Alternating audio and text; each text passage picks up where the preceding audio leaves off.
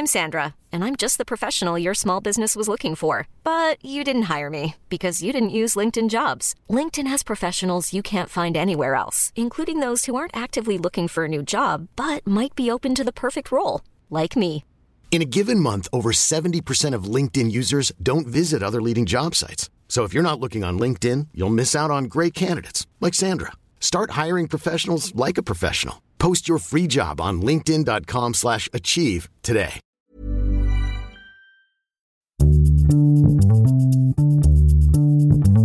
Bonjour, bonsoir, bon après-midi à tous et bienvenue dans ce nouvel épisode d'Histoire de Daron. Je suis Fabrice Florent, je suis votre hôte et avant de vous présenter l'histoire de Daz qui a 39 ans et une petite fille de 5 ans, je voulais faire un petit aparté exceptionnel avec un retour sur l'épisode précédent, l'épisode 8, où j'interview mon propre daron. Je voulais vous dire vraiment un immense merci pour tous vos messages adorables. J'ai eu mon père au téléphone, il n'en revenait pas d'avoir suscité autant de réactions et autant de larmes aussi. Merci aussi à celles et ceux qui m'ont envoyé des messages pour m'expliquer pourquoi cet épisode les avait particulièrement touchés. J'ai monté ce podcast comme ma petite bulle à côté de mademoiselle et vraiment ce projet me fait un bien fou donc merci énormément de me suivre aussi nombreuses et nombreux. Pour revenir à Daz donc, il est un membre à part entière de l'équipe de qualité, c'est le nom de leur entreprise qu'ils ont créé pour produire des podcasts et notamment Studio 404, un podcast sur la vie numérique. Je vous invite vraiment à le découvrir si vous ne le connaissez pas, je mettrai des liens dans la description. Je vous souhaite bonne écoute mais avant de passer à l'interview, si vous aimez Histoire de Daron, surtout n'hésitez pas à vous abonner au podcast. Vous pouvez mettre une petite note sur iTunes et sur vos applis de podcast préférés, mais aussi un commentaire.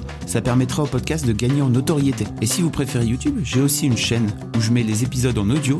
N'hésitez pas à y souscrire un abonnement, comme ils disent. Enfin, si le concept vous plaît, surtout n'hésitez pas à en parler autour de vous, à partager sur vos réseaux sociaux. Le bouche à oreille, c'est encore le meilleur moyen de faire connaître ce petit programme. Encore un grand merci, et maintenant je vous laisse avec Daz. Et alors, on est avec Daz. Salut Daz. Salut Fab, Ça va? Ça va très bien. Daz, merci beaucoup de venir. Eh ben, je t'en prie, merci de m'avoir invité. Faire histoire de Daron. Tu m'as dit que tu étais vierge.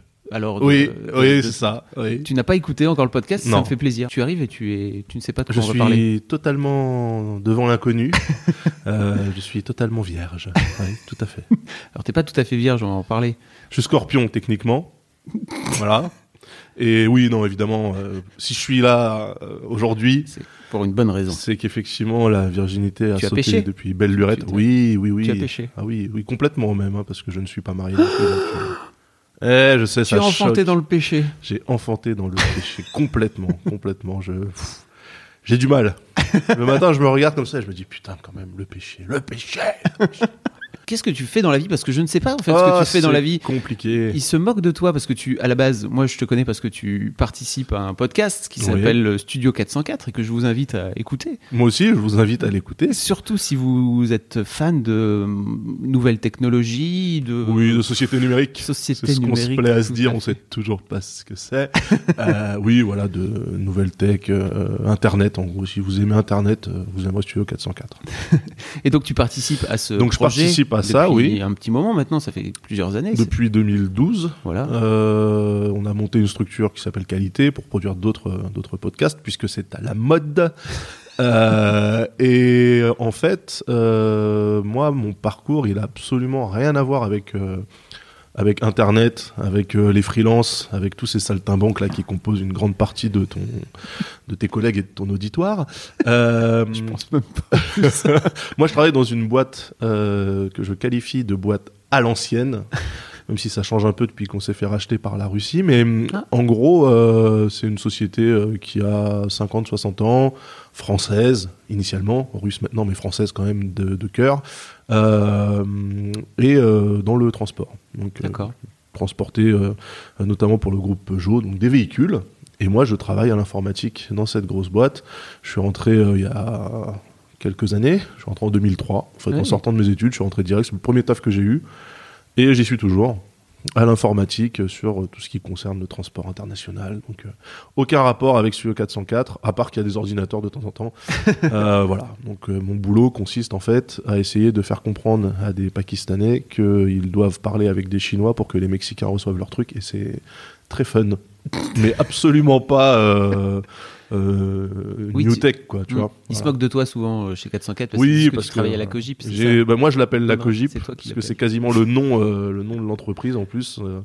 et oui, pour moi, c'est une Cogip parce que quand je suis rentré au début, j'avais l'impression d'être dans les années 70 et qu'il y a une cantoche et qu'il y a un CE et que voilà, tu vois, c'est il y a des services généraux et euh, il faut remplir trois formulaires pour demander un stabilo, tout ça. Voilà, c'est une boîte à l'ancienne. Mais ouais, je l'aime bien. J'aime bien. Et puis elle m'a permis de grandir, donc euh, donc c'est cool. Mais effectivement, rien à voir avec euh, ce qui m'amène. Enfin, c'est sûr parce que bon, rien à voir avec ma paternité. Mm. Encore qu'elle m'a permis d'avoir l'assise financière, n'est-ce pas? Mais euh, oui, rien à voir avec euh, mes hobbies euh, que je peux avoir à côté. Et alors, tu, tu traînes aussi beaucoup sur Internet, tu es très féru de, Ouais. de- Alors, tu dis que tu travailles pas dans les nouvelles technologies, mais en tout cas, tu. Oui, enfin, je travaille dans l'informatique, mais je me tiens au courant, par contre. Voilà. oui, mais c'est, enfin, ça vient pas de ma formation, c'est la curiosité, quoi. Ouais, ouais. Tu as vu traîner sur Twitter, etc. Beaucoup sur Twitter, un peu moins sur Facebook parce que je déteste en fait l'ergot du site m'énerve.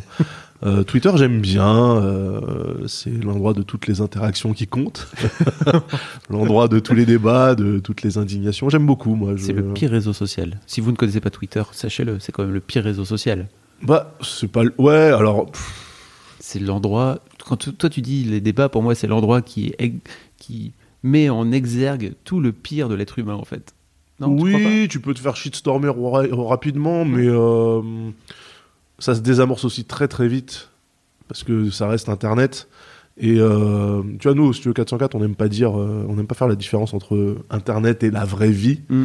Mais euh, force est de constater que sur Twitter, les indignations passent comme le vent. hein. donc tout le monde est ultra énervé, ça dure une heure et demie, puis on passe à autre chose. Tu vois, donc bon, c'est. Mais oui, effectivement, tu as un petit côté cours de récré euh, où tu peux éventuellement te faire un peu malmener, quoi. Euh, on s'habitue, hein. euh, C'est comme la prison, on s'habitue, on s'habitue à tout. Très bien. Tu... Toi, toi-même, je sais pas, j'ai pas testé encore, j'ai pas eu cette chance de, de vivre cette expérience. Pas non plus, je te rassure. Très bien. bon, Daz, comment t'es, comment t'en es venu à, à- à devenir papa? Eh bien, ça s'est décidé d'un commun accord. Non, en fait, je suis avec, euh, avec ma compagne, puisqu'elle n'est pas ma femme, depuis euh, 17 ans, bientôt 18. T'as quel âge au fait? J'ai 39 ans là. Je pense, je me demandais si c'était secret ou pas. Non, pas du tout. Pas du tout, pas du tout. Je suis de, la, de, de 1978, j'aurai 40 ans en novembre. Bravo, ça arrive à des personnes très bien, tu sais. Moi, c'était cette année, C'est vrai? 77. Ah, Bim. 77. Oh, l'ancien Oh là là Et euh, non, mais voilà, donc en fait, je suis, euh, je suis avec ma, ma compagne depuis 17 ans. Et puis, bah, un beau jour, on s'est dit, tiens, en fait, euh, tu sais, quand, quand, tu, quand tu te lances en couple, alors, déjà, astuce de base, ne rien prévoir, c'est le meilleur moyen pour que tout se passe bien. Voilà, donc, zéro plan. Je me suis mis en couple avec cette personne sans aucune euh, idée de où ça allait nous amener. Et puis, bah, 17 ans plus tard, on est toujours ensemble. Donc, je pense que c'est la bonne technique. Ne pas essayer de dire, ah, cette fois-ci, c'est, c'est la bonne personne, je vais me marier, je vais faire ci, on va acheter, machin. Hein, Non. Laissez-vous faisait pas de guider. plan non plus de son côté Euh, certains plans, par exemple le mariage, elle, c'est un truc qui l'intéresse beaucoup. Euh, c'est pour ça que j'essaie de lui faire des Jedi Mind Tricks. Euh, chaque fois qu'elle dort, je, je dis que le mariage est une invention sociale, que le mariage n'a aucun intérêt, que, que les gens bien ne sont pas forcément tous mariés. Et je le répète comme ça, comme un mantra pendant son, son sommeil, pour qu'elle intègre le truc. Pourquoi Euh, elle veut se marier, tu sais? Oh bah je pense que c'est pour le, le côté un petit peu cool de dire euh, je suis marié, c'est mon mari. Je lui dis bon.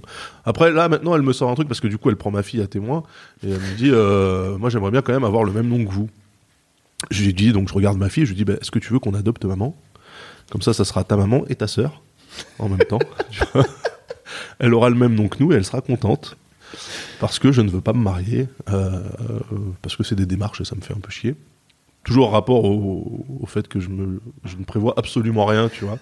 et qu'un mariage, en fait, j'ai cru comprendre que même les gens les plus cool, hein, vraiment, même les mecs les plus cool de la Terre, les, les nanas les plus relax et tout, euh, dès que t'arrives sur le mariage, je sais pas, il faut se conformer à un truc qui, moi, personnellement, m'emmerde. Et euh, tu peux avoir la personne la plus, euh, la plus, la plus laid back de la Terre qui va dire Ouais, mais moi, je m'en fous. à mon mariage, euh, il y aura un petit orchestre manouche et puis on mangera des kebabs, tu vois. Et en fait, entre l'idée à la conception et au moment où tu passes à la réal, euh, ton orchestre manouche il peut rester parce que ça fait un petit peu décalé, c'est cool. Par contre, ton kebab ça devient un traiteur et euh, il faut un endroit cool, mais pas trop cliché, mais sympa quand même. Et euh, tu vois, et en fait, ça m'exaspère. Et tout le monde rentre dans ce, ce truc-là, dans ce cadre-là. Donc tout le monde se dit un mariage, ça se prévoit 2, 3, 4 ans à l'avance. Et moi, c'est un truc, euh, tu vois, c'est pas possible en fait. Alors tu vois, j'ai réussi parce que moi je voulais pas me marier non plus et ma femme voulait se marier. J'ai fini par lui dire ok, c'est cool, mais si tu veux, on fait un mariage comme je veux. Et en fait, euh, je lui ai pas dit c'est moi qui t'impose le mariage, je lui ai Ouais. juste dit voilà mon idée. Et après, je lui ai laissé des mois. En gros, on, on a invité, on a viré toute la famille euh, éloignée, si tu veux. Ouais. On a fait, euh, on a fait quoi? On était 20, si tu veux. Ah ouais, d'accord. On a mangé de la quiche Lorraine, la soupe à l'oignon et de la quiche Lorraine dans un vieux gîte tout pourri au fin fond du Nord, si tu Ouais. veux. Et on a fini à 4h du mat à jouer à la PlayStation à, à PES à l'époque, parce que Ouais. c'était en 2004, c'était il y a longtemps. Euh, et c'était trop bien. Et en fait, euh, je suis super ravi de, de ce mariage. Il y avait Eh bah, que les gens que, que j'aimais, tu Ah vois. bah ça, tu vois, c'est un truc qui me plairait. Le risque, en fait, c'est que euh, euh, l'être aimé te fasse comprendre euh, à la faveur d'un- d'une revue de photos quelques années après, tu vois, parce que, euh, en fait, par exemple, je sais pas, ma gamine qui, arrivée à 18 ans, Mm. sort des photos et dit Oh, le mariage Et là, ta femme se rend compte que son mariage était pourri. tu vois. en disant mais qu'est-ce que c'est que ça? Alors mais, mais pourquoi on jouait à la PlayStation? Mais tu te rends compte? Et puis puis c'était quoi? Il y avait que 20 personnes, c'est n'importe quoi. J'ai aucune photo avec toute ma famille. C'est-à-dire que hum, je fais bien le distinguo entre la perception que les gens ont sur le moment et euh, le fait que ben un mariage c'est supposé rester et que du coup euh, tu vois C'est ce qui reste, c'est dans le cœur. Ah mais moi je suis complètement d'accord avec ça. mais du coup je préfère euh, je préfère faire un truc un peu à la Schrödinger, c'est-à-dire que le mariage, je suis à la fois d'accord et pas d'accord et euh, en fait euh, on verra. Mais je pense que je vais finir par me faire trappe. euh, je pense. Je- Si tu veux, je t'enverrai des petits, des petits conseils. On peut organiser un truc avec ma meuf, tu vois, parce qu'elle-même a fait ce chemin-là, tu vois, pour, pour en arriver, parce qu'elle voulait le grand mariage. Ouais, voilà, moi c'est en fait toutes les toutes les nanas ont tendance quand même à vouloir un truc qui qui rentre dans un cadre de mariage et euh, parce que c'est souvent les nanas qui tirent le truc, on va pas se mentir. Moi perso effectivement, tu me files un sandwich grec et euh, et euh, deux trois potes et voilà, moi je suis marié, il y a pas de problème. Mais il faut quand même, tu vois, la salle, le machin, le truc. Donc voilà, c'est quelque chose qui, enfin moi perso, je suis pas super fan. Ça coûte énormément d'argent. Euh, J'aime pas trop en plus être le centre de l'attention, vraiment. Ça, j'aurais l'impression de déranger les gens. Tu vois, de me dire putain, ils sont tous venus pour euh, ma nana et moi. C'est un peu chaud. Il va falloir, euh, tu sais, il va falloir aller les voir euh, toutes les trois minutes pour leur demander si ça va bien, parce que sinon ils risquent de se barrer. Enfin, tu vois, ce genre de truc. Et euh, je suis pas, je suis pas fan. Voilà. Mais quand même acte euh, d'amour et de contrition. J'ai dit écoute, j'ai dit écoute, puisque le mariage avec moi ça va être un peu compliqué, viens on fait un gosse. Ah, c'était euh, c'était de la contrition pour toi à la base? Ah oui, non, mais euh, bah, Tu voulais pas d'enfant? À la base, Ouais. à la base base. hein. Ouais. Euh, non, Bah, Avant. Oui. c'est-à-dire quand t'es débile. Hmm. Non, jamais en fait. euh, euh, bah, moi- Enfin, moi, je me suis mis avec. Quand t'es euh, débile. Non, mais je me suis mis, je me suis mis avec ma nana. J'avais 20, euh, 21 ans, donc euh, Mm. tu vois, c'est pff, rien à foutre des, des quoi, des gosses. c'est mort. Et puis euh, arrive un moment. En fait, t'as toujours ce côté de euh, quand je serai prêt. Et en fait, quand je serai prêt, c'est des trucs que tu des jalons, tu sais que tu places dans ta vie. Quand j'aurai un taf stable, quand j'aurai un appartement, quand j'aurai une voiture, quand j'aurai, quand j'aurai, quand j'aurai, quand je serai prêt. Et puis euh, en 2000, euh, à partir de 2010, tu vois, j'ai dit mais en fait, euh, c'est nous qui décidons quand on est prêt. On s'est regardé, j'étais prête, elle me fait bah ouais, j'ai dit bah moi aussi, vas-y go. Et euh, voilà, on a on a démarré tranquillou, sans pression. Hein. Et puis bah ma fille est née en 2012, donc elle a 5 ans. Et puis ça se passe très très bien. Et je suis toujours pas prêt. Comment s'est passée la grossesse? Euh, la grossesse était un peu compliquée.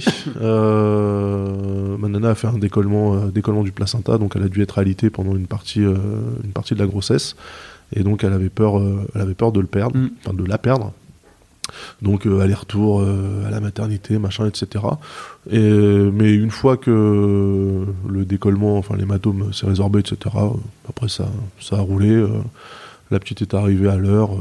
Pas de, pas de soucis. T'étais comment toi pendant la grossesse? Comment t'as préparé l'arrivée de, de l'être euh, Alors encore une fois, ça fait partie de mon de mon côté euh, zéro prévision. C'est-à-dire que si tu veux, on, donc elle arrive en 2012, on avait un chat depuis 2006 et un mois et demi avant, on s'est dit viens on fait stériliser le chat parce que c'était une femelle et euh, c'est toujours hein, d'ailleurs si tu m'entends le chat saloperie. Euh, et en fait elle avait ses chaleurs et elle hurlait à la mort euh, toutes les trois semaines c'était insupportable. Mais encore une fois go with the flow tu vois. Franchement euh, vas-y c'est relou mais c'est pas grave. Hop. Tu vois au moment où tu dis ouais c'est vraiment relou il va falloir qu'on fasse quelque chose. Ah bah regarde c'est arrêté elle fait plus de bruit. Vas-y jusqu'à au cycle suivant.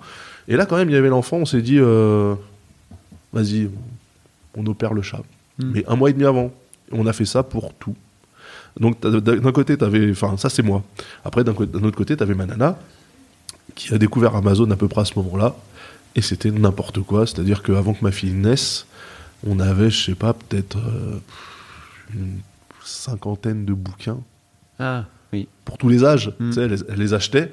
Je voyais des trucs, je suis ok, 8 ans, ouais, cool, mais euh, bon.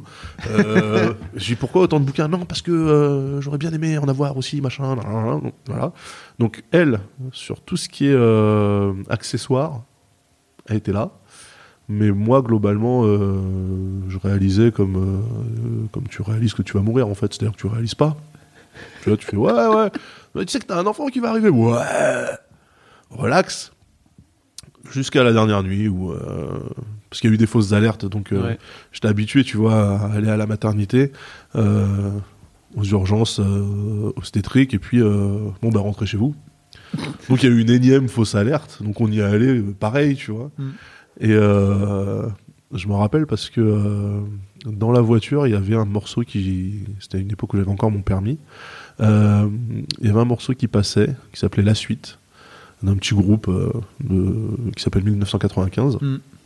Et où le refrain c'est euh, fini de blaguer on passe à la suite tu vois répété comme ça et je sais pas j'ai senti un truc là tu vois j'étais dans la voiture au feu rouge j'entends le morceau ok je fais c'est quand même incroyable qu'il y ait un morceau comme ça qui passe tu vois et euh, on arrive à la maternité Euh, qu'est-ce qui s'est passé? Ils nous ont reçus ils ont dit que ouais il y avait un truc qui commençait mais qu'on n'était pas sûr donc allez marcher Ah oui, c'est le grand je truc. fais aller marcher. Vous voulez pas qu'on rentre chez nous plutôt? Non, aller marcher. Ok. Donc on a marché dans le parc, comme des cons. Et puis bah après, euh, on est revenu et là ils ont dit ah bah go. C'est l'heure. Donc euh, go, go tout de suite là maintenant. Euh, oui oui. ok très bien. Et j'ai passé la nuit là-bas. Enfin les urgences on y est allé peut-être aux alentours de minuit, minuit et demi, tu vois. Et ma fille elle est née à 18 h Donc Waouh. en gros voilà, j'ai passé Grosse journée. je passais la nuit là-bas, j'ai dormi comme un, comme un clochard. ils avaient même pas, tu sais, normalement, dans les chambres, t'as le lit et puis un, un fauteuil quand Mm. même. euh, non, là, que dalle. hein. Donc je dormais par terre, euh, vraiment euh, comme un, comme un no-life. J'étais euh, allongé comme une merde. Banana était en train de souffrir, elle avait des contractions.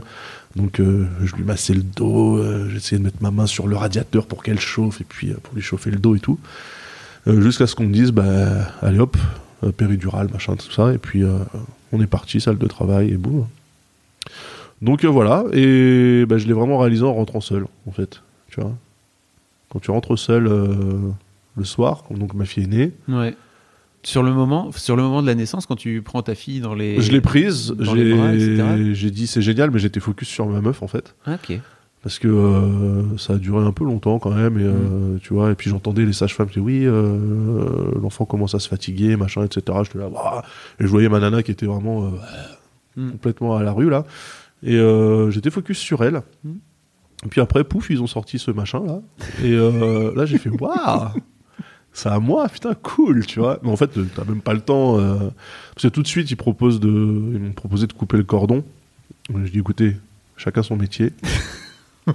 Donc euh, de la même manière que je vous propose pas de remplacer vos disques durs, euh, allez au bout, vous avez fait le taf, c'est un peu dommage de s'arrêter là, donc allez-y, finissez madame. Et en fait après, t'es tellement dans un dans un maelstrom d'émotions que euh, t'as pas le temps de réaliser, en fait t'es pas tout seul, parce que t'as- ça, ça, ça gravite, il y a plein de gens qui tournent autour, machin, etc. Euh, t'as une nana qui arrive qui t'explique un truc, mais en deux minutes. Alors bon, bah c'est comme ça, tac, tac, tac, tac, tac. Et après, je dis ok, pour la deuxième phase, en fait, ah non, mais ça y est, là, vous avez eu l'enseignement. Donc, euh, ça, tu vois, ça, c'est un truc qui a un peu bloqué ma nana. Donc euh, pendant les, premiers, les premières semaines, elle voulait pas donner le bain par exemple. Ah ouais. Parce qu'au moment où euh, la sage-femme ou les, les assistantes ont expliqué comment ça marchait, elle, elle était complètement dans les vapes. Et euh, bah, en fait, euh, l'accompagnement, je l'ai trouvé un petit peu. Tu sais, c'était vraiment l'usine. dur, quoi. Ouais, ouais, ouais. Genre, bon, c'est fait, reposez-vous, hop, on va vous recoudre un peu parce que, évidemment, il y a eu une épisio qui a été faite. hein. Euh, on va vous recoudre machin, et puis après, bon, bah, clac, clac, clic. euh, si vous avez des questions, allez sur internet, il y a des PDF, tu vois. C'était limite ça. hein, donc, euh, et moi, j'avais, tu sais, quand la, la nana a expliqué comment fonctionnait le truc, je fais OK. J'étais à fond, euh, je regardais le tuto et tout, Ah, c'est génial, ok, c'est comme ça que ça marche, faut manipuler, tac tac, attention, faites pas ci, faites pas ça, machin, machin, machin. Je tout enregistré. Et, euh, et puis tu l'as filmé, c'est ça? Hein Tu l'as filmé non, non, j'ai tout enregistré. Non, Dans non. ta tête, Ouais. ok. Ça, c'est un truc aussi où, euh, tu vois, j'ai pas le réflexe. En fait, Euh, c'est aussi pour ça que euh, on a beau parler de la société numérique à 404, j'ai pas tous les réflexes et euh, le réflexe de dégainer ton smartphone pour filmer tout et n'importe quoi, j'arrive pas. En fait, euh, c'est souvent après que je me dis putain, j'aurais dû, tu vois. Mais euh, sur le moment, je suis tellement dans le truc que j'y pense pas. Et euh, non, non, là, j'ai vraiment tout enregistré. euh, j'ai, j'ai écouté, euh, j'ai vraiment. Et ensuite, je suis rentré chez moi. Et sur le chemin du retour, quand tu rentres seul, Mhm. que tu ouvres la porte, que tu es seul et que tu te dis que ce sera la dernière fois que tu passeras le seuil de la porte en tant que deux, bah ça fait un petit truc quand même. Et puis après, j'étais dans le rush. euh, je me suis réveillé un an plus tard. euh, tu vois.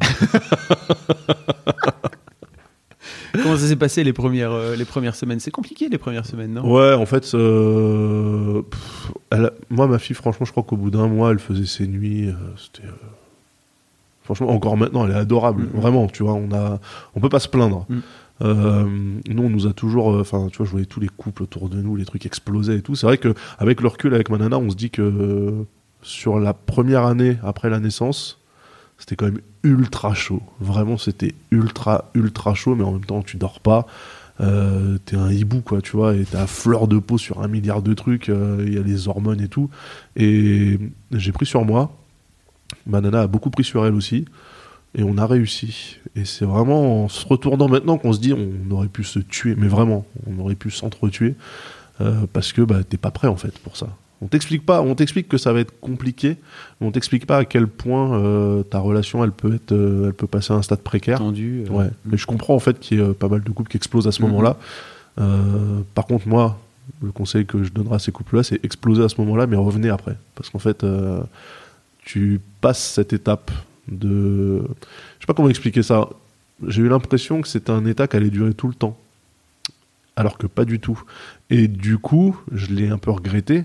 Parce que tu sais, quand t'es quand t'es, euh, jeune père, tu te dis, euh, putain, vivement que, tu vois. Ah, vivement que je sois plus obligé de faire Ouais. les biberons, machin. Vivement que nanani, vivement que si, vivement que ça. Et à un moment donné, tu dis, bah putain, vivement que l'enfant soit un peu autonome, tu vois, pour que je sois pas rivé dessus tout le temps. Euh, vivement qu'il marche, vivement que, euh, vivement qu'elle parle. Et Vivement en fait, soit parti. bah alors j'en suis je- pas, j'en suis pas encore là. que je meurs. J'en suis pas encore là, mais c'est vrai que tu, tu, tu te projettes toujours sur l'après, Mm. comme si en fait l'instant allait lui durer, et c'est pas, c'est pas vrai.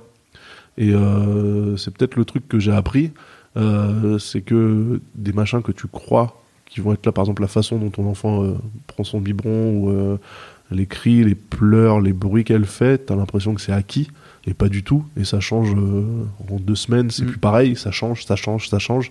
Et en fait, bah, quand t'es tout le temps euh, en train de te dire euh, vivement que, bah, t'en viens à regretter. Moi, il y a des trucs que je regrette. Tu vois, je me dis putain, je suis con, j'ai pas assez profité. Ah tu ouais. vois. Euh, je me levais la nuit parce que euh, ma nana a pas allaité.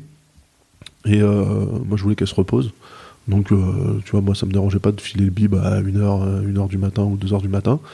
Surtout que j'ai découvert à cette occasion-là que le, le dos des enfants, quand elle est posée sur toi après le biberon, tu vois, euh, il s'adapte parfaitement aux manettes de Xbox. tu vois et, et donc, quand je lui donnais son biberon, j'ai jamais autant joué aux jeux vidéo. Et on me disait, ouais, un nouveau-né, t'as le temps de rien, c'est la misère. Et je te jure, des fois, j'étais comme ça avec mon enfant euh, posé sur mon ventre, tu Mm. vois, avec la manette autour de son dos, en train de me dire, mais je suis coupable. Tu sais, je, je me sentais coupable. Je me dis, putain, comment ça se fait que je galère pas comme les autres et tout? C'est bizarre quand même, machin. Et franchement, moi, ça s'est ultra bien passé en fait. Vraiment parce que bah, rapidement, elle a fait ses nuits. Et à partir de là, tu peux vraiment te reposer. Au début, on avait, euh, quand elle arrivée, on habitait dans un, dans un deux pièces. Puis on s'était dit, euh, ça va, tu vois. Mm. La première année, on peut la garder euh, dans notre chambre, euh, tu vois, ou on essaiera de réagencer le salon, mais ça va, il n'y a, pas- y a pas urgence. Elle est née en mars. Le 1er mai, on emménageait dans un, dans un trois pièces. Parce qu'en fait, euh, c'est pas possible. Bah, ça fait, je pense que ça fait partie aussi de l'espace, d'avoir cette possibilité d'avoir de l'espace à soi et En fait, tendent aussi les couples, quoi, tu vois. Ouais, tu ouais, vis- ouais, Quand tu vis euh, à trois les uns sur les autres, c'est chaud, quoi. Mais surtout, ouais, enfin, moi, je sais que ma nana, à ce moment-là, c'était, c'était un hibou. Elle dormait pas parce que un gamin, ça fait un bruit incroyable quand ça fait pas de bruit. En fait, tu vois, t'es, t'es habitué à te dire, ouais, ça hurle, ça pleure, ça, ça crie. Mais en fait, quand ça dort, ça fait des petits gémissements, des petits machins, des, des trucs. Tu es là, tu fais putain, mort subit du nourrisson, machin et tout, tu vois. Donc, en fait, tu dors pas. Ouais. Tu dors que d'un œil. euh, On était comme des cons, euh, vraiment euh, au-dessus du parc en regardant comme ça, en fin de son berceau, en disant putain, c'est normal le bruit, je l'ai jamais entendu, c'est chelou et tout. Bah, regarde quelle heure il est. Le dernier bip, c'était quand Enfin, tu vois. Et ouais, rapidement, au bout d'un mois, on a dit bah c'est mort. c'est dead, on n'y arrivera pas. Il faut que, il faut qu'on se trouve un, un 3 pièces. Donc j'ai dit à ma nana, bah, viens, on cherche un 4. Parce que j'avais toujours cette idée, quand tu t'installes, t'as as cette idée farfelue de te dire j'aurai un bureau. Tu vois J'aurai un bureau dans lequel je pourrais mettre tout mon bordel, euh, tu vois, un peu une tanière avec euh, l'ordi, les consoles, les télés, les machins, bon, tu vois, tout, un piano si tu as envie de faire du piano et tout. Et euh, bon, bah ça, j'ai fait mon deuil, hein, je l'aurai jamais. Les prix de l'immobilier étant ce qu'ils sont. Donc, on a vu les prix des 4 pièces, on a fait, ouais, bah 3, c'est pas mal. Allez. Et ouais, un mois après, un mois et demi après, on emménageait, quoi. Faut aller vivre en province, sinon, par exemple. Ouais, mais le problème de la province, bah, c'est que c'est en province, tu Oui. vois. Je- Tous les gens qui nous écoutent de province. Moi, je suis lillois, je suis avec vous. Non, non, mais moi j'ai grandi. Alors attention, attention, attention, je précise. euh, Parce que, on- tu sais, il y a toujours ce dédain euh, parisiano-parisien de l'ex- de l'extérieur. Oui, mais alors justement, je ne suis pas parisiano-parisien. Moi je suis banlieusard euh, depuis que je suis né. J'ai grandi à 45, euh, 45 km de Paris, en Seine-et-Marne. Euh, là en ce moment j'habite à Maison-Alfort. Euh, Paris n'est pas une fin en soi. Je ne veux pas habiter à Paris. Les gens, quand je leur dis, me croient pas, ont l'impression que c'est contraint, tu vois. Comme si tu étais banlieusard contraint, comme si Mm. 10 millions de franciliens étaient vraiment tous contraints d'être franciliens parce qu'en fait, ils voulaient tous être parisiens. Et pas parisiens du 20e, parisiens euh, du 11e euh, ou du Mm. 12e, tu vois. Non, non, non. euh, donc c'est pour ça que je vous respecte, les provinciaux, malgré le fait que vous en soyez. Euh, J'ai aucun problème avec, avec l'étranger. Aucun problème. J'accepte. Je suis en... Tous mes vaccins sont à jour. Je peux aller sans problème dans le Hauts-de-France. euh, Je peux aller en Auvergne. Zéro souci. Le problème pour moi avec la province, c'est la connexion Internet. Euh, pourquoi? Bah, Parce que pour moi, enfin, après, il y a deux types de provinces. Mais il y a la fibre à Lille, par exemple, tu vois. Ouais, mais l'île, pour moi, c'est pas la province. Ah bon? Pour moi, la province, c'est l'Ardèche. C'est un truc, tu vois, un Hmm. peu sauvage. C'est euh, la... Oui, c'est la province. euh, enfin, c'est la... La province avec, euh, c'est la un- ça que tu veux dire? Ouais, parce que tu sais, t'as toute cette province un peu morne là, euh, quand tu quittes Paris, quand tu quittes l'île de France, donc quand tu arrives du côté du Loiret ou la Champagne, tous ces trucs-là, là, tu te dis, bon, tu sois à un endroit ou à un autre, Ah oui, c'est mais tu veux pas y pareil. vivre, quoi, c'est ça Ouais, en fait, mais non, mais c'est. Il y a rien, tu vois. Pour Oui, moi, la faut- province, il faut qu'il y ait des, des paysages qui t'inspirent, tu vois. C'est trop beau la Champagne, qu'est-ce que tu racontes? Ah non, oh non, c'est pourri. Ah ouais? Ah ouais. Désolé les copains. Désolé, les, les, je sais pas comment, les champagnes. Champenois. Champenois Champenois, ouais. Non, non, non, ce- ça, ça m'attire pas. Moi, la province, je vois vraiment des trucs, euh, tu vois, t'as as des, des chèvres qui courent sur la colline et. Tu vois, t'as des, t'as des pierres et euh, t'as des, des grillons ou des criquets ou des cigales qui font du boucan et, et tu peux te faire mordre par une vipère que t'as jamais vue et tu peux mourir. Tu vois, c'est ça, c'est le. C'est vraiment le. C'est l'aventure, quoi. Ouais, c'est le changement de décor. Parce que moi, je te dis, Seine-et-Marne, c'est la brie, tu vois. Euh, la brie, bah, c'est plat. Et en fait. euh. Hein? Bon oui, certes, mais euh, en dehors de ça, bon, bah, c'était plat. Moi, j'ai grandi dans des endroits où il y avait des champs et tout, mais c'était plat. Et tu m'aurais dit, bah là, t'es pas, pas dans l'abri, t'es en Champagne. J'aurais fait, ouais. Parce qu'en fait, c'est pareil. c'est pareil jusqu'à ce qu'on rencontre les montagnes, enfin, les, les ex-montagnes d'Auvergne, tu vois. Donc euh, voilà, moi pour moi la province c'est vraiment les trucs un peu loin, un peu euh, un peu compliqués, escarpés et tout, et donc forcément là-bas t'as pas de fibre. D'accord. Voilà. Pour revenir à notre sujet. Oui, pardon, petite digression provinciale. Digression provinciale. donc vous avez déménagé dans un trois pièces, donc Donc on a déménagé dans un trois pièces. tristesse pour toi de pas Donc pas avoir de bureau, voilà. Mais euh, bon, moi ma fille avait sa, sa chambre et du coup nous on a fait, on a eu nos nuits. Euh, mais euh, et puis on y est toujours, hein, donc euh, tout se passe, tout se passe bien. Un peu petit quand même, fait 60 mètres carrés. bon. Moi je te dis, hein, j'ai grandi, euh, Oui. grandi en grande banlieue, donc tu t'as un peu de place. Mm. Et bon bah voilà, je me suis, j'ai fait contre euh, mauvaise fortune bon cœur. C'est marrant parce que tu as un truc, et notamment par rapport à mes, à mes invités précédents, Ouais. c'est que tu parles beaucoup de ta, de ta meuf, donc de ta nana, comme tu Ouais. l'appelles, et que, par exemple, tu t'es focusé sur elle avant de te focuser sur le bébé, ce qui est, pour le, le coup, en tout cas, un truc que j'ai, en cet épisode, encore jamais entendu. C'est vrai Bravo. Non, non, mais il y a un truc, euh, je trouve que c'est intéressant parce que tu as un truc de. En fait, c'est elle avant tout, et puis. euh, Ah bah on est une équipe, tu vois. Ouais. En Mais fait, euh, Bah, ça fait intéressant. 17 ans, ça fait 17 ans qu'on Mm. est ensemble et je pense que c'est c'est aussi ça qui est qui, est- qui, fait qui fait notre couple, c'est que on se considère vraiment comme une équipe et euh, il y a des hauts, il y a des bas, on s'est on s'est pris la tête un milliard de fois évidemment, Euh, mais effectivement pour moi c'était euh, l'enfant qui doit s'adapter à nous. Parce que j'ai grandi, moi je suis, je suis d'origine de l'île Maurice. Ma mère est, née à Madagascar. Mon père est né à l'île Maurice et donc ils se sont rencontrés à Madagascar avant de venir en France. Et en fait, moi en tant qu'enfant, c'est quelque chose que j'ai toujours ressenti. C'est-à-dire, ben, c'est eux là, Vous êtes les invités. c'est la core team. Et nous, en fait, euh, avec mon petit frère, euh, on est les pièces rapportées, tu vois. Et ils étaient là avant nous. Et je pense que c'est sain parce que, euh, alors moi, par exemple, j'avais une peur quand j'étais petit, c'était que mes parents oublient que j'existe. C'est-à-dire qu'ils t'emmènent chez des amis ou machin, et la peur de se dire ils vont se barrer sans moi. tu vois. Non mais Ouais, je comprends. tu, tu vois. Et euh, alors cette peur-là, c'est pas ce que j'ai envie d'inculquer à ma fille. Par contre, ce que je veux qu'elle comprenne, c'est que c'est pas elle le centre d'attention, même si ça l'est. Même si effectivement quoi qu'elle fasse et quoi que nous on soit en train de faire, on a un œil dessus. J'ai pas envie de lui montrer qu'on s'arrête de respirer parce qu'elle sait tenir un crayon ou euh, tu vois. Je veux qu'elle comprenne que bah en fait ton père et ta mère ils étaient là avant toi et euh, bah t'es là et c'est génial. Mais tu serais pas là, euh, Osef Non, peut-être pas comme ça, mais tu vois, qui- qu'elle comprenne que. euh, Enfin, j'ai vu plein de, de familles euh, quand j'étais gamin, tu vois, où euh, le couple était des parents avant d'être un couple. Mm, mm. Et c'est un truc, ça ça m'a terrifié. En fait, je pense que c'est ça aussi qui faisait que je n'étais pas vraiment pressé. Mm. Moi, j'avais des un couple pote, enfin une famille pote avec mes parents, où euh, bah, le, le mec et enfin le, le- le mari et la femme s'appelaient euh, papa et maman, tu vois. Et Comme euh, Chirac dans les Guignols, j'adore. Voilà. J'adore appeler ma femme maman pour, juste pour énerver mes potes. Et ben quand on en fait, tu sais, euh, Eh, ma- maman maintenant que j'ai ma fille, je comprends à peu près. Ouais. Parce qu'à force de dire bah, demande à maman ou euh, vérifie avec maman, euh, et, quand elle, elle me dit bah oui, mais je lui ai demandé, et que je lui dis ouais, maman, tu vois. Enfin, tu vois, tu... et je fais oh putain Et elle, tu vois, elle sort une tête directe, elle me fait qu'est-ce que t'as dit? Je fais non, c'est bon, t'inquiète. mais, mais en fait, oui, je veux qu'on soit, enfin, un de mes souhaits, c'était qu'on qu'on soit un couple amoureux Mm. avant d'être. euh, Vous en avez parlé, ça, avant?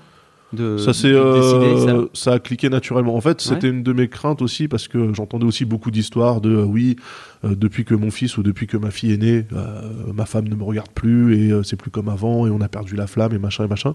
C'est quelque chose qui me faisait flipper. Je voulais pas forcément le verbaliser avec elle parce que j'avais pas envie qu'elle se mette à baliser aussi. Ah, ok. On- comme s'il y avait vraiment un truc, tu vois, faut, enfin, je sais pas comment dire. Je suis contre les efforts. Mm. C'est-à-dire que pour moi, si tu fais un effort, Mm. c'est que c'est pas naturel. Donc, pour que ça soit fluide, faut que tu pas l'impression de te forcer. Donc, je veux pas qu'on fasse d'efforts. Les gens qui me disent je fais un effort, je dis bah nique ta mère. Voilà, ça m'intéresse pas. Ok. Mais, euh, pardon pour ce langage. Euh, donc, je voulais pas que ma nana se dise à un moment donné euh, oh là là, il faut que je redevienne une femme disponible. Tu vois je- Non, vis ton truc. Et nous, on se retrouvera quand on se retrouvera parce que on l'a voilà, on l'a eu à, enfin on a eu à ma fille après après 12 ans de, de Oui. relation. Mm. Donc on se connaît, tu vois. Donc euh, ça a pas chamboulé le tu vois ce que je veux dire? On a eu le temps d'installer la relation, ça a rien chamboulé en fait. C'était vraiment un ajout donc euh, on était une euh, maison Lego, tu vois, et puis on a eu une plaque en plus pour construire des trucs, mais empilés sur les fondations, tu vois. Et c'est quelque chose, là maintenant, on, on le verbalise, maintenant, cinq ans plus tard, tu vois, on regarde dans le rétro, on fait, ah, quand même, c'est cool. Tu vois, c'est chouette que, alors attention, encore une fois, forcément, Millions of people have lost weight with personalized plans from Noom, like Evan, who can't stand salads and still lost 50 pounds. Salads, generally, for most people, are the easy button, right?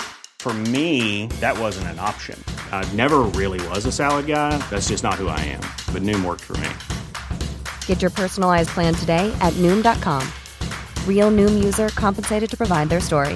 In four weeks, the typical Noom user can expect to lose one to two pounds per week. Individual results may vary. Here's a cool fact a crocodile can't stick out its tongue.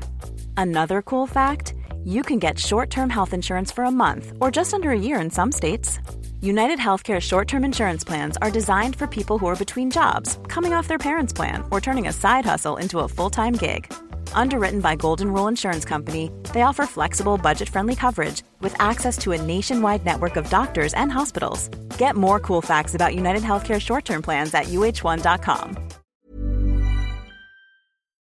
ta femme est moins disponible, machin, et puis euh, voilà, c'est pas non plus euh, euh, comme au premier jour. Mais euh, je suis ultra content de la façon dont notre couple fonctionne actuellement. Et elle est, elle est d'accord avec ça, elle, de son côté? Ouais, ouais, ouais, Notamment elle par rapport à, à la culture de tes parents, tu sais. Enfin, à l'éducation de tes parents, pardon. Bah elle, elle est, euh, que- ouais, ah ouais, ouais, ouais, non, mais, mais elle, c'est pareil. En fait, euh, elle, elle est euh, d'origine euh, algérienne. Ok.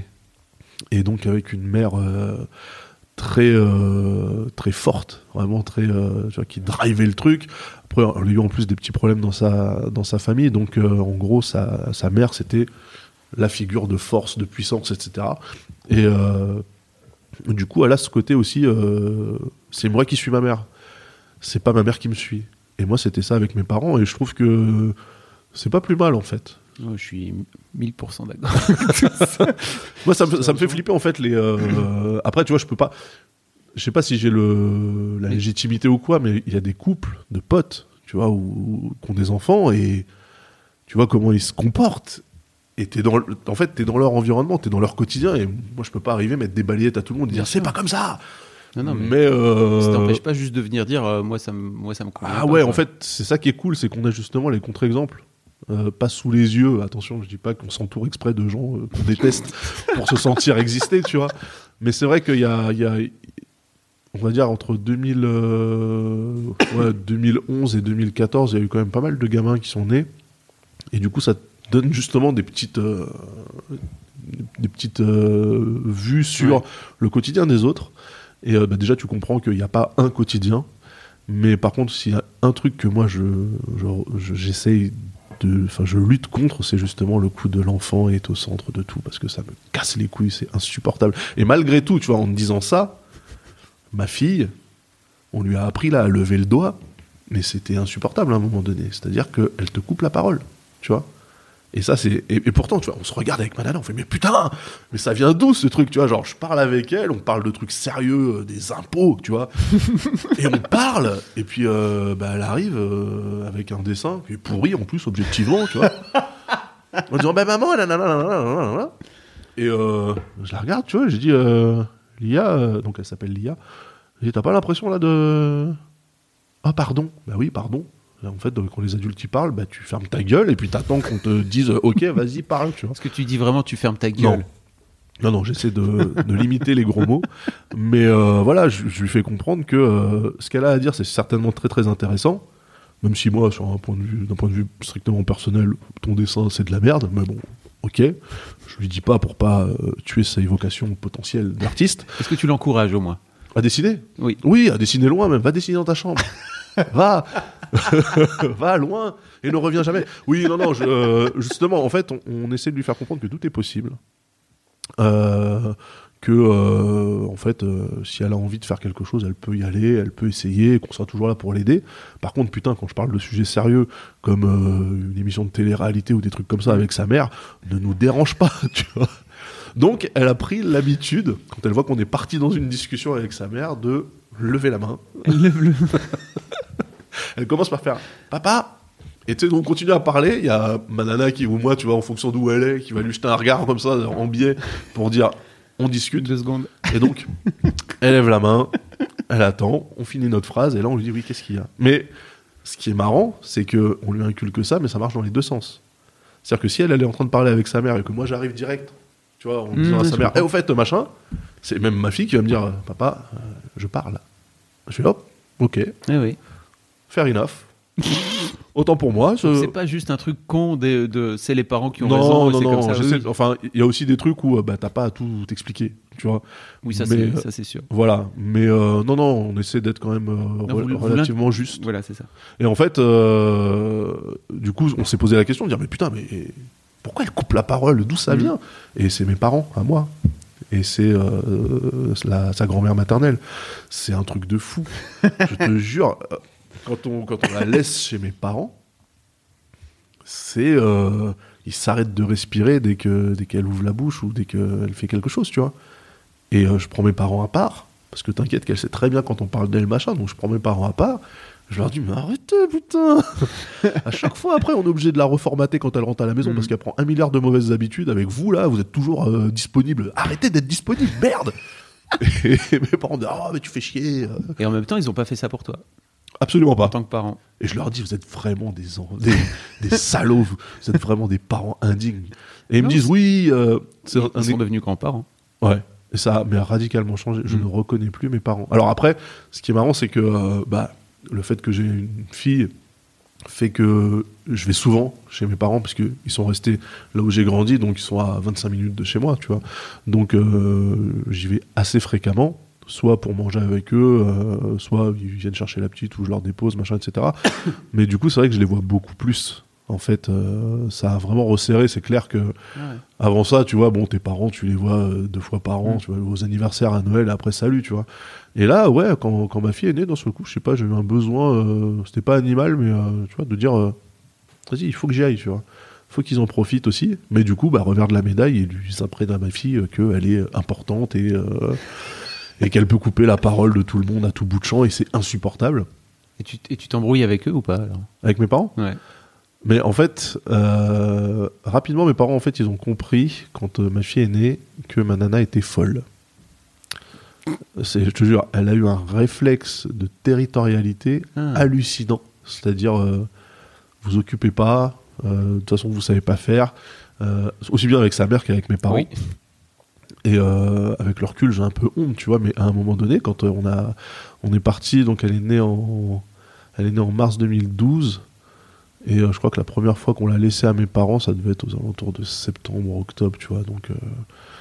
et on est parti en février 2013 en Afrique du Sud, et on a fait un manuel utilisateur de l'enfant, tu vois. Alors que bon, a priori, ils savent faire, vu que vous êtes Oui, là. bah tu vois, ils disent ça, oui, ouais, euh, ton frère et toi. J'ai dit non, non, non, non, non, non, non. Tu vois, je- ça, je les ai regardés, j'ai dit, oh, à l'époque, les enfants, ils dormaient sur le ventre. À l'époque, l'amiante, on s'en battait les couilles. À l'époque, vous, vous fumiez dans la voiture quand on était là. Donc, arrêtez vos conneries de euh, on a su faire avec vous. Donc, C'était c'était il y a plus de 30, 30 piges. Ouais, c'est donc, vrai. arrêtez avec ça. Vous savez pas faire. Par contre, Enfin, ils, savaient, ils, ils savent faire puisque t'es là. Pas malade, enfin, tu vois, tout se passe oui, bien. mais en fait. euh, toujours bien. Non, mais c'est. Même si t'avais peur qu'ils t'abandonnent. Ouais, j'avais. C'était une grosse, grosse peur. J'en parle à mon père des fois. C'est vrai, vous en avez parlé tous les deux? Ouais, ouais, ouais. Euh, J'en ai parlé parce que. euh, Mais c'était autre époque, autre mœurs, tu vois. C'était vraiment. Euh, mon père, il était, euh, il était commercial. Il vendait du café. Et il vendait du café en supermarché. C'est-à-dire qu'il allait négocier les contrats avec les directeurs de, de supermarché. Et bah, de temps en temps, t'avais un problème à l'école, machin, il fallait que j'aille avec lui. Et évidemment, j'allais pas en rendez-vous avec lui. Donc, ce que mon père faisait, en fait, parce que lui, il allait pas annuler sa journée, il me prenait avec lui et après, il me laissait dans la bagnole. T'imagines? Et je le vois maintenant, je dis criminel Tu laisses des enfants dans les voitures. La voiture, il y a des gens, ils sont partis en tôle pour avoir fait ça. tu sais, les Mais il n'y avait pas de ceinture en plus à l'époque. Ouais, non, mais. Tu vois On Et je me rappelle, je me rappelle d'une fois parce que pendant longtemps, c'est lui qui me l'a reproché dans ce sens-là. euh, genre, oui, rappelle-toi la fois où tu m'as fait honte. Quand euh, c'est la sécurité du magasin qui, qui, qui t'a récupéré. Parce qu'en fait, en gros, il m'avait dit euh, reste là, j'en ai pour 45 minutes. Et euh, quand t'es petit, 45 minutes ou 6 jours, C'est pareil. ouais. Voilà. Et bah, je suis descendu du parking et je suis allé le chercher dans le, dans le carrefour ou le Auchan, tu vois. Avec quel âge? Je sais pas, je vais avoir 5-6 ans, tu vois. Et, et il m'a dit oui, j'étais en, en rendez-vous avec le directeur. Ils sont venus me chercher parce qu'il y a un enfant qui était en train d'errer tout seul. La honte que j'ai eue, tu vois. Et pendant longtemps, je fais ouais, quand même, j'ai abusé. Et là, maintenant que je suis père, je dis mais t'es, mais t'es un inconscient de malade. Tu laisses ton enfant sur un, sur un parking, machin et tout. Et tu sais, c'est, c'est vraiment ce côté euh, revoir les, le- les événements passés avec un nouvel œil, tu vois. Et pareil, par exemple, ils me disent oui, rappelle-toi la fois où tu as jeté l'intégralité de ta chambre par la fenêtre. Et c'est vrai que euh, quand j'étais petit, je devais avoir 3 ou 4 ans, euh, on était au quatrième étage dans un, immeuble. Et en fait, j'ai tout balancé, tout ce qu'il y avait. Et euh, au départ, j'ai commencé avec le fer à repasser, des trucs comme ça. Et puis après, je jetais mes jouets, tu vois. Et donc, c'est les voisins. Ils voyaient des trucs domestiques passer par la fenêtre. Ils se disaient, bon, bah, ils sont en train de se battre, tu vois. Ils pensaient que mes parents étaient en train de s'engueuler. Et puis après, les voisins ont vu des, des nounours, des voitures, des, des Playmobil, des trucs tomber, tu vois. Ils se sont dit, putain, il y a un problème. Et ils sont montés, ils ont sonné, et effectivement, j'étais euh, dans ma chambre, euh, sur un coffre à jouets, à hauteur de fenêtre, et je jetais tous les trucs, tu vois. Alors que mes parents étaient là. hein. Et donc, pendant longtemps, euh, oui Enfant, qui suivent. enfant sauvage, tu jetais, tu jetais les choses par la fenêtre. Et tu sais, maintenant que j'ai une fille, je dis, mais vous m'avez laissé à proximité d'une fenêtre ouverte, avec possibilité en plus de monter, tu vois, sur un coffre à jouets. Je dis, vous êtes tarés J'aurais pu passer par la fenêtre, machin, etc. oui, bon, bah ça va, euh, t'es pas mort non plus. Enfin, tu vois, donc il y a- il y, a plein de trucs comme ça où euh, le rapport de force s'est inversé, tu vois. Et du coup, ouais, quand on leur a laissé ma fille, euh, on leur a fait un petit manuel de quelques pages hein, pour expliquer les dosages, parce que ma nana était cinglée, elle le reconnaît maintenant, elle me dit j'étais taré complètement sur les dosages euh, des, des- du lait, sur euh, les heures de coucher, les rituels, tu vois, tout le- tous nos potes se foutent de notre gueule, euh, parce qu'à chaque fois qu'ils passaient à la maison quand c'était le temps calme, Mm. bah, ils voyaient ma nana avec ma fille qui disait c'est le temps calme, il faut se reposer, tu vois, et ils se foutent de notre gueule maintenant en disant c'est le temps calme, tu vois. Et oui, effectivement. euh, Ils n'ont pas encore d'enfant. Si, si, si. Ils se foutent de notre gueule. Alors, ils aimaient pas, ils avaient pas ce, ce rituel de. non, de mais après, eux, ils étaient. Il y, a- y a beaucoup de gens qui sont euh, qui sont dans un mode de fonctionnement où ils disent oui, l'enfant, faut l'habituer au bruit pour qu'il puisse s'endormir n'importe où. Ah. Et euh, Ce qui en soit pas complètement idiot. mais- c'est pas idiot, mais c'est pas du c'est pas du vrai repos. Mm. En fait, euh, le, le gamin il reste sollicité, même s'il dort. euh, tu vois, le fait qu'il y ait du bruit autour. euh, Donc nous, on essaie de trouver un juste milieu. C'est-à-dire que quand elle dort, ma fille, on chuchote pas non plus.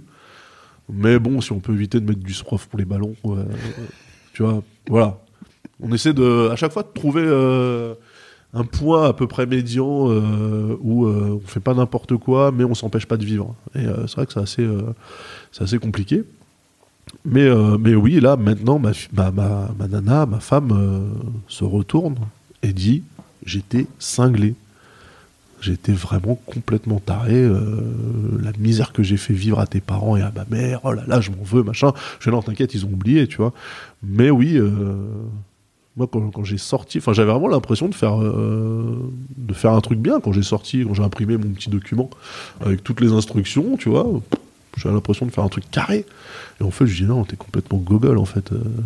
Tu prends tes parents pour des incapables. Bon, ils le sont, mais laisse-leur le bénéfice du doute, tu vois.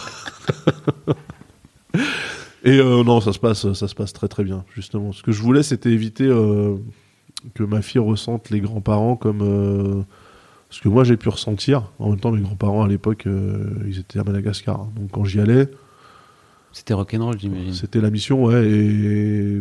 Mais tu vois, j'ai un de mes cousins qui est, lui, donc sa, sa mère, donc ma tante, et la sœur de mon père, donc sa mère est mauricienne, mais son père est des Deux-Sèvres. Et donc, ses grands-parents paternels, c'était des fermiers euh, dans les Deux-Sèvres, machin. Donc quand il allait, c'était une ferme, tu vois, avec euh, la ferme, quoi. Euh, Tu rentres, il y a des animaux, t'entends des bruits, et le carrelage, il est froid, et il n'y a pas de papier peint sur les murs, il n'y a pas de peinture non plus, c'est zarbi, et tu vois, et tout est froid, tout est rustique. Et lui, quand il me disait, je vais chez ma grand-mère, c'était, ah putain, la tôle, tu vois. Alors qu'en fait, il s'éclatait. Il s'éclatait parce qu'en fait, bah oui, euh, quand t'es là-bas, t'es pas dans la maison. Finalement, t'es toujours dehors, euh, en train d'aller faire n'importe quoi, les 400 coups dans les champs, dans les prés et tout. Mais euh, quand il me disait, je vais chez ma grand-mère, t'avais ce côté. Tu sais, t'entends le bruit du, de la pendule, Mhm. tu vois, les portes qui couinent, et puis rien, tu vois. Et je voulais pas, inconsciemment, même si maintenant, je, je sais parfaitement qu'il s'éclatait là-bas, je voulais pas que ma fille ressente le côté les grands-parents, c'est c'est vieux et c'est rustique. Donc c'est pour ça que je l'ai amené tout de suite, tu vois, avec moi, pour qu'elle s'habitue et qu'elle me fasse pas une scène quand un jour je lui dis, bah, je t'ai amené, par contre, toi tu restes et moi je me barre, tu vois. Et euh, bah, ça se passe très très bien, elle est ravie d'y aller. Et puis maintenant, elle nous le dit, euh, notre maison elle est petite, euh, la, maison, la maison de papy et mamie elle est grande, en plus il y a un jardin, nous on n'a pas de jardin, on est pauvres et tout. Alors on se saigne pour cette saloperie, tu vois. C'est Elle comme dit ça. vraiment on est pauvre. Ou, Ouais, elle euh, dit. Non, alors comment est-ce qu'elle dit ça Elle dit pas on est pauvre, mais euh, on n'a pas d'argent. Et tu vois, elle, arri- elle arrive, mais limite avec un air, mais euh, genre je suis déçu pour vous, tu vois, mes pauvres. Et elle nous regarde en disant ah là là, pff, quand même, on n'a pas d'argent, tu vois. Et on se saigne pour payer ce putain de loyer, bon, on manque de rien, tu vois. Donc je la regarde, je fais comment ça, on n'a pas d'argent Elle me dit bah si on avait, un- si on avait de l'argent, on aurait un jardin. Tu sais, genre c'est évident. Et je dis euh, ouais. Je me suis dit, c'est vrai, si t'avais si de l'argent, beaucoup d'argent, t'aurais un château, tu vois. Oui, oui, ouais. J'ai dit, mais tu vois, c'est marrant. J'avais pas, euh. j'avais pas réfléchi comme ça. Je fais, ah, mais euh, t'a- t'a- t'aimes ça, les jardins, toi? Elle dit, bah oui, les jardins, c'est bien. Et puis, euh, On peut mettre papy- un trampoline dans un jardin. Et les Alors, ça, bien. euh, ça mes, bon, mes grands-parents lui ont pas encore fait. Ils lui ont fait le bac à sable, ils lui ont fait Mm. la petite maison, machin et tout. Elle va venir, le trampoline. Ah, je suis pas pressé, ça. C'est trop bien le trampoline? Ah, j'aime pas trop. Alors déjà de base, si tu pars du principe que c'est un grand truc élastique dans lequel tu peux t'allonger et faire la sieste, Ça, c'est bien. Ça, d'accord. Mais un hamac, dans ce cas-là. mais euh, voilà, donc elle me dit, euh, quand même, papa, euh, genre, c'est triste que vous ayez pas d'argent, tu vois. Et je dis, non, mais chérie, tu sais que si on n'a pas de jardin, c'est aussi parce qu'on le veut, parce que oui, on pourrait aller s'enterrer là-bas, ça coûte moins cher et on pourrait très bien avoir une maison, mais on n'en veut pas, parce que regarde, Il n'y a pas l'internet. Alors, déjà, j'y regarde. Ok, on n'a pas de jardin, mais là où je suis placé, euh, donc à Maison Alfort, il y a des parcs euh, un peu partout. Je dis, Mm. On a des parcs. Elle dit oui, mais c'est pas à nous. Ah. Ok, le sentiment de propriété, très bien. très très bien. Donc voilà, c'est euh, ça, ça fait partie des trucs que les, les enfants apprennent à l'école, tu vois. C'est ce que j'ai appris aussi. Quelle que soit ton ta volonté de d'essayer de comment d'inculquer des valeurs un peu universelles euh, à ton enfant. Donc je te disais, on lui a jamais dit que elle n'était pas en mesure de faire ci ou ça. Euh, Tu veux être, tu veux être pilote de chasse Vas-y, ma fille, deviens pilote de chasse. J'adorerais que tu viennes me chercher après le travail avec ton avion et puis on part ensemble et tu pilotes, tu vois. Mais euh, voilà, en fait, euh, l'école, ça me. Tu vois, je, je- je regardais par elle, exemple. elle est en, cinq, en cinquième, n'importe quoi. Elle a 5 ans, donc elle est en, elle est en grande section. en là. grande section. Ouais. ouais. J'étais euh, quelque part un peu toujours dans ma, dans ma logique de ah là là, je suis pressé que, tu vois. Euh, ah, je suis pressé que ma fille rentre à l'école. Et du coup, elle est rentrée et elle est revenue avec un bagage de d'injonctions euh, complètement débiles qui m'a fait halluciner en fait parce que j'ai pas l'impression que euh, après je dis ça mais tu vois t'as toujours un, un truc qui est inconscient Mmh, euh, bien sûr. Et euh, effectivement, peut-être que euh, à la maison, je sais pas, j'essaie de placer ma femme dans la cuisine, j'en sais rien, j'ai pas l'impression, mais bon, peut-être que tu vois, c'est moi qui la force. Mais il n'empêche que euh, elle est revenue avec des oh là là, mais ça c'est pour les filles et ça c'est pour les garçons et oh les cheveux longs, papa, c'est pour les filles, machin. Je, je- comment ça c'est pour les filles, c'est pour tout le monde, on s'en fout, tu vois. Enfin, et oui et machin. Moi j'aime bien le rose et je veux des ballerines et c'est devenu une petite. alors que franchement toute son, j'allais dire son, son enfance, mais c'est encore un enfant, mais ses premières années, Petite enfance. rapidement, tu vois, euh, on n'était pas dans le cosplay, euh, oh regarde, euh, c'est Oui. une petite femme, oh c'est un petit mec. Non, nous, notre gamine, elle était en grenouillère parce que c'est facile, ok Donc en fait, partout où on allait, elle était en pyjama comme ça, vas-y, dors, voilà. Et, et du coup, on n'a pas inculqué de très tôt de euh, porte des robes, machin. C'est-à-dire qu'après, quand on l'a mis euh, en nourrice, elle était en jean, euh, euh, élastique, là, c'était pratique. Mm. Et euh, bah, là, ouais, on- quand elle est rentrée, en, donc en petite section, ça allait. En moyenne, euh, ça a commencé, les, euh, je veux mettre des robes et des ballerines comme mes copines et machin, et des trucs. Et euh, le côté, euh, les filles jouent entre elles, les garçons entre eux, Mm. et tu vois. Et je fais putain, ils sont en train de tout me péter ces connards là à l'école.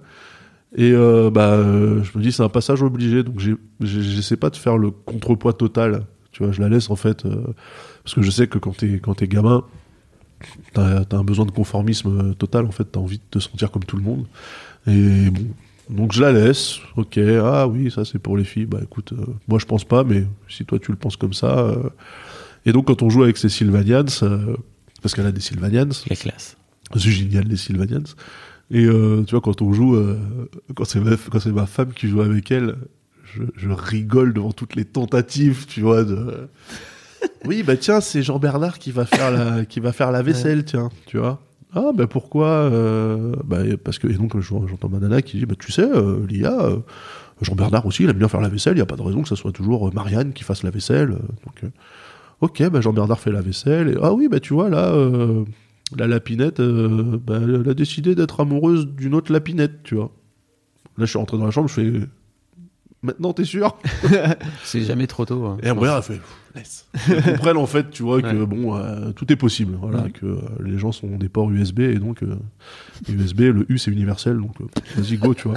Il y a pas, enfin voilà, on, on essaie. après, elle a des schémas qui sont inculqués. Je veux dire, ses grands-parents sont un homme, une femme en couple, euh, ses parents aussi. Mm. euh, autour de nous, c'est souvent des couples euh, comme ça, euh, mixtes, enfin mixtes. On dit Hétéro. mixtes, hétéro, ouais, Hétéro, je pense. et mixte aussi d'ailleurs. Mm. Et donc quelque part là, ce côté de bah c'est ça la normalité puisque la norme c'est le nombre et qu'elle voit que ça. Bon, par contre on ferme pas la porte, voilà. Et et force est de constater que euh, les plus réacs, en fait, euh, c'est les enfants de euh, 4 et 5 ans, tu vois. C'est hallucinant, quoi. Vraiment. euh, Et je sais pas ce que font les, les, les animateurs, les, les, les instits et tout. Est-ce qu'ils essaient de péter ces trucs-là? Est-ce qu'ils. euh, Alors, alors, je pense que bah, c'était euh, le c'était Vallaud-Belkacem à l'époque qui avait tenté d'amener un truc justement de former les profs à ça. Je pense que les profs ils sont pas formés donc ça dépend vraiment des sensibilités de, ouais. de chacune. Euh, on voit parfois sur Mademoiselle, on a des il y a des instits tu vois qui sont enfin des professeurs des écoles aussi, il faut les appeler Oui. les professeurs des écoles ça. qui font le taf et tu vois qui essaient de vraiment euh, euh, di- diversifier les trucs. Mais moi c'est l'un de mes premiers chocs aussi c'est que euh, quand ma fille avait 3 ans donc aujourd'hui elles ont 12, si- 12 et 9 si tu veux 11 et 9 euh, j'allais la conduire et en fait elle elle voulait aller dessiner et ça et en fait son, son sa prof à l'époque lui avait dit euh, non non mais en fait va pas dessiner parce que tu vois les garçons euh, va à la cuisine parce qu'en fait t'as tous les ils avaient une cuisine Ouais. aménagée là en jouet euh, t'as toutes tes copines qui sont en train de jouer là bah vas-y Moi, vraiment je me suis étranglé Ouais. on lui disait, Lina, tu peux jouer là si tu as envie de faire du dessin. Et en fait, je l'ai regardé, la prof, et je lui ai dit, bah, en fait, si elle a envie de dessiner, laissez-la Ouais, dessiner. bah elle n'est pas obligée d'aller à la cuisine avec toutes les potes. Donc, il y a- elle elle l'a poussée, elle aussi, tu vois, vers une sorte de conformisme. Ouais, mais c'est ça. d'aller juste, en tant qu'être humain, qu'est-ce que tu as envie de faire, dessiner, machin, à toi de dire, quoi. Ouais, moi je, je lui dis en fait, euh, ta place, t'as pas, t'as pas à la demander en fait, euh, Mm. tu la prends, tu vois. Donc euh, tu veux faire ça, tu vas le faire. Après, effectivement, si t'as euh, un espace pour quatre et il y a déjà quatre personnes dessus, bon bah là, tu vois, je lui, Mm. je, je lui apprends en fait à, enfin, j'essaye hein, de qu'elle comprenne que euh, il faut pas se laisser marcher dessus, mais il faut pas bolosser tout le monde non plus. Tu vois, donc il y a un juste milieu et euh, j'ai vu trop de, de parents. euh, ça, ça m'avait ça, ça- pas choqué, mais ça m'avait un petit peu surpris. euh, une euh, l'ex-femme d'un pote qui m'avait dit euh, oh là là, euh, mon fils à l'école, il a eu il a eu des problèmes. et donc je dis ok, mais donc qu'est-ce que t'as fait, tu vois? Elle me dit bah je lui ai dit d'aller lui casser la gueule. Chaud. Pff, Ouais, ok, le gamin il a 5 piges, tu vois. Je suis pas sûr que ça soit. Moi, ma, ma- ma fille, quand elle a un problème, je lui dis, bah, tu me montres qui c'est. Et euh, demain matin, je vais aller démarrer son daron, tu vois. Je vais mettre un coup de pression au daron, je vais faire, oh, ton gamin c'est un petit con, donc euh, Mm. soit tu lui parles, soit je te mets une balayette, et tu vois, de, de pair à pair, on peut, euh, on peut se mesurer comme ça, et j'ai zéro problème pour aller mettre des coups de pression un peu à tout le monde, mais j'essaie de le faire quand même dans. Enfin, que, que ma fille ne comprenne pas que tu obtiens tout par la force. Mm. Et je pense que c'est super important. Après, je te dis ça, ça se trouve, elle va mettre euh, des raclés à tout le monde et elle va raqueter les gens, mais euh, en tout cas, ça viendra pas de moi. Ouais, c'est sûr. mais euh, voilà, donc je lui dis, impose-toi, t'excuses pas d'être là, tu vois, parce qu'elle a tendance quand même, tiens, à mettre un petit peu. mais par contre, ne prends pas ce qui t'appartient pas forcément non plus, ou comprends que tout est. Enfin, tout est temporaire. C'est-à-dire que t'es là, là, tout de suite, tu fais tes dessins.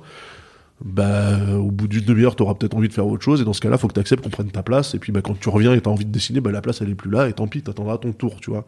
Mais euh, voilà, c'est le curseur, il est, il est assez compliqué à, à positionner parce que tu as tendance à dire bah, c'est la prunelle de tes yeux. Donc moi je suis toujours tu vois dans ce, ce tiraillement entre c'est le centre de notre univers, mais je veux pas lui montrer que c'est le centre de notre univers Mhm. trop non plus, mais je veux quand même son bien-être. Donc euh, tu vois, euh, je, suis- je suis tiraillé. C'est euh. jamais facile. Ouais, c'est c'est un, un petit peu c'est un petit peu compliqué. Et mais, mais voilà, on fait des trucs. Enfin, moi je suis donc je joue au Sylvanian avec elle. Donc là pour Noël, elle a voulu un camping-car Barbie. J'ai dit. pff, Allez, ok, tu vois. Euh, Donc, par contre, sur les Barbies, on essaie quand même de mettre un petit peu de diversité, Ah tu ouais. vois. De... J'ai dit, à, j'ai dit à, mes, à mes parents ou, euh, et à sa grand-mère maternelle, j'ai dit si jamais, ou à ses oncles, tu vois. Je leur dis si, si vous avez, euh, si vous lui offrez des Barbies, essayez de, de mixer un peu les saveurs, tu vois, que Mhm. elle n'ait pas l'impression que le modèle idéal, euh, c'est euh, une grande blonde avec des Ouais, jambes ouais. interminables. et ça marche à peu près. Justement, j'allais te demander comment tu fais pour éduquer ta môme, ou en tout cas pour, pour la prévenir face euh, au racisme. Elle l'a déjà vécu ou pas encore à l'école? Non. Parce que c'est non, parce que c'est facile en fait. elle- ça se voit pas sur elle, en fait, sur son D'accord, visage. ok. Parce que tu vois, moi, je suis métissé. Ouais. Et euh, du coup, elle est euh, claire de peau, elle a Ok. des yeux, euh, elle a les yeux, les yeux euh, marron, euh, marron clair. Mm, mm. Et Elle en pas- fait, elle, a, elle a pas de signe extérieur. Elle a pas tu vois. signe, comme on dit. Voilà. Donc, euh, et après, tu vois, là-dessus, je suis aussi, je me dis, est-ce que j'ai envie de lui inculquer ce genre de truc, c'est-à-dire lui apprendre que malheureusement, il y a des gens qui font des différences et que pour qu'elle comprenne ça, il faut qu'elle se rende compte qu'effectivement, on n'est pas tous pareils, Mm. tu vois. Ou est-ce que je la laisse et puis freestyle et on verra quand on verra. Et euh, tu vois, c'est, tu te dis en essayant d'éduquer pour prendre des bons réflexes, bah, tu peux justement amener des réflexes qui n'étaient pas là. Et vrai. je préfère laisser le truc se faire. Quand elle aura un problème euh, de sexisme ou de racisme, etc., on en discutera, on débriefera. Mais euh, par contre, j'essaye d'être euh, pas irréprochable, mais euh, un peu exemplaire. Et de toute façon, avec notre cercle de potes, il y a tout, tu vois. Donc euh, justement, euh, Oui, ça, permet de. voilà, ça se mélange et, euh, et on essaye justement de. Enfin, on essaye. C'est nos personnalités qui ont fait qu'on est rarement euh, dans, un, dans un- une situation monochrome. Tu vois, il y a toujours un peu de tout et ça vient de tous les côtés. Et, et j'essaie de lui faire comprendre que. Un peu comme vous finalement. hein. Ouais, ouais, bah oui. Et pour moi, Mm. c'est ça la normalité en Mm, fait. mm. Parce que euh, moi, j'ai beau être fils de d'immigrés, euh, même si ma mère était française puisque malgache et que Madagascar était Oui. français, euh, ça, elle y tient, hein. Euh, parce qu'elle est partie à l'indépendance. Et moi, j'ai grandi à 50 bornes de Paris et finalement, le racisme, je l'ai pas vécu étant petit. Et pourtant, je me rappelle distinctement, j'ai des souvenirs hein, de tiens, je suis le seul, je suis le seul enfant un Mm. peu, un peu bronzé là quand même euh, dans un rayon de, de quelques kilomètres. Euh, mais j'ai pas, tu vois, bizarrement, alors que on dit les enfants sont cruels, etc. J'ai pas, j'ai jamais été le noir de service ou machin, euh, un peu comme Camini racontait dans son dans son morceau. Tu vois, j'ai jamais vécu ça. Je l'ai vécu plus tard. Je l'ai vécu à l'âge adulte avec des confrontations avec la police, avec euh, Mm. voilà ce genre de trucs. Et euh, du coup, je me suis, euh, je me suis formé et forgé euh, sans développer de rancœur, tu vois. Et en fait, moi, j'ai rien à prouver à personne. Et en fait, c'est ça le, ce que je veux que ma fille comprenne, c'est t'as rien à prouver à personne. Ta place, elle est là. En fait, t'as pas à essayer d'être par exemple, quand on, quand on parle, tu vois, je, je discute souvent avec mes potes et on se déchire la gueule et on s'insulte. et, mais parce que c'est des discussions, oui, et l'intégration, machin. Et je dis, mais, tu vois, on- tu vas parler des banlieues, des Mm. machins qui partent en sucette et les jeunes et machin et tout. Et puis t'en as toujours un qui fait, oui, mais quand même, il, faut, il devrait faire un, un- un effort d'intégration. Je dis, Mhm. mais intégrer quoi? Les mecs qui sont nés ici. Donc c'est pas à eux de s'intégrer, c'est à la société de dire bah vous êtes euh, vous êtes français les mecs. euh, Vous êtes là. Mm. Voilà. Donc euh, moi ce terme euh, ouais, intègre-toi pour moi c'est sous-entendu joue le gentil black. Ah oui, je vois. Et moi quand je dis black, pour moi c'est péjoratif. Pour moi le black c'est euh, un mec euh, un noir qui joue du piano dans une pub pour le café Ah et oui. il boit pas de café, tu vois. C'est c'est ça, c'est Yannick Noah pour moi, tu vois, c'est c'est euh, le divertissement. Et je veux pas ça. On met des mots. euh, t'es noir, t'es noir. Voilà, fin, tu vois. C'est pas une insulte, c'est pas. Oh là là, il a dit noir, euh, tu vois. Donc, euh, j'essaie euh, dans les interactions quotidiennes de d'être un peu. Euh, bah, enfin, d'aller au bout de ce que moi je prêche, tu vois. Et, euh, et souvent, t'as envie de t'emporter avec euh, des gens. euh, tu vois. T'as- t'as- t'as- je- je- en écoutant 404, on se rend bien compte que tu as envie de t'emporter. De toute façon, ça fait partie de ton tempérament. Voilà, voilà, mais euh, Ça marche aussi bien avec Windows et Apple que avec l'éducation, quoi. voilà, mais du coup, euh, enfin, je sais que les enfants ont zéro second degré, tu vois. Donc, euh, dans 404, j'use énormément de d'humour un peu noir. D'humour black, on pourrait dire, tu crois? Euh, D'humour noir et, euh, et de second degré, et euh, bah, je le fais pas avec ma fille. Parce que euh, si je lui dis le truc, elle va le prendre au pied de la lettre, et voilà. Donc, euh, C'est voilà. un peu je- plus tard que ça vient, l'humour, enfin l'ironie, etc. Cette perception de l'ironie. Bon, il y a déjà certains trucs, des fois, elle me surprend. Hein. Mm. Elle me surprend, mais je me dis, ouais, ça doit être un accident. elle n'a pas pu vouloir dire ça, sinon ça voudrait dire qu'elle comprend tout. Et c'est pas possible. Alors, on a tendance à dire, nos enfants comprennent tout, parce que nos enfants sont doués. Nos enfants sont les meilleurs. Je pense que les gamins en- comprennent, enfin, non pas comprennent tout, mais en tout cas entendent tout. Ouais, ça, par et contre, après, euh, ils processent pas forcément. Mais c'est ultra folklore, parce que, en fait, euh, tu vois, par exemple, c'est. c'est euh, professeurs des écoles, donc ses maîtresses, ses maîtres et ses maîtresses nous ont dit oui, elle s'exprime bien, on sent qu'elle est entourée d'adultes. Et moi, tu vois, j'ai toujours dit, euh, parlez pas à ma gamine comme si c'était Mm. une gogole, quoi, tu vois. Euh, alors tu es d'accord pour reprendre le goûter? Non. je la regarde et je dis, tu veux manger? Oui, bon, non, bon, bah voilà, basta, tu vois. Et, et c'est vrai que quand on est en, en groupe de potes et qu'on discute, machin et tout, elle est tout le temps euh, dans le écoute. secteur Mhm. avec une oreille, euh, tu vois, elle est en train de bricoler ses trucs, mais elle écoute vraiment ce qu'on dit, tu vois. Et, euh, et d'ailleurs, ça, c'est un des trucs aussi où je lui dis, mais euh, Léa, tu sais que t'as une chambre? Elle dit, oui, mais je préfère rester là. Mm, mm. Et donc, je regarde, je fais, dans ce cas-là, est-ce que tu penses que ta chambre, je peux en faire mon bureau? On y revient. puisque, puisque, du coup, t'en as pas besoin, puisque tu peux rester dans le salon. euh, et, bon, bah, je vais dans ma chambre, papa. Ok, vas-y. Mais c'est vrai que, enfin, tu vois, je sais pas à quel âge je me suis dit, je me suis vraiment posé la question parce que euh, c'est limite là maintenant, c'est en train de devenir un challenge. Genre, euh, je regarde ma, ma copine et je dis putain, jamais elle va dans sa chambre, elle en fait. euh. Tu vois, moi, je sais pas, quand j'étais petit, j'étais euh, donc ma, ma copine, elle, ils étaient trois et ils vivaient dans un trois pièces, donc il y, a y a jamais eu un qui a eu sa chambre, tu vois. Mm. Donc la chambre est un luxe. Moi, j'ai toujours eu ma chambre, et j'étais content d'y aller, c'était ma chambre. Et je me dis, à partir de quel moment tu dis, c'est ma chambre, vous rentrez pas, tu vois. Pour que, euh, bah, je sais pas, enfin, j'ai pas envie de faire ressentir à ma gamine que la chambre, c'est comme si je te punissais quand je lui dis, va dans ta chambre, tu vois. Donc j'ai envie que ça soit elle qui s'empare du truc. Et du coup, j'ai pas envie de la forcer. Mais des fois, j'ai quand même envie de lui mettre des petits chassés en lui disant dégage. Tu vois Parce que bah, t'es relou avec ton camping-car qui fait 5 mètres carrés, là. euh, ça, ça, ça prend toute la place. euh, C'est insupportable. On marche sur les Barbies, je marche sur les Sylvaniades, j'ai écrasé Jean-Bernard, euh, fais un effort, range tes trucs, tu vois. Et je sais pas à quel âge. euh, à quel âge il développe un côté un peu euh, territorial euh, Un peu plus tard, je pense, vers, euh, vers 7-8 ans. bah ça, tu vois, autant les autres trucs, je regrette d'avoir dit, d'avoir dit vivement que, Mm. Mais vivement qu'elle aille dans sa chambre, et qu'elle reste dedans, tu vois, vraiment. euh, J'ai une dernière question pour toi que je, pose à, que je pose à tout le monde. Si ta, si ta fille écoute ce, ce podcast dans 10 ans, Ouais. qu'est-ce que tu aimerais lui dire? Qu'est-ce que j'aimerais lui dire? Donc elle aura 15. n'est-ce Elle aura 15 ans. Euh, j'aimerais lui dire que euh, ce qu'elle ressent, le, le tourbillon d'émotions qu'elle ressent là, ça va pas durer.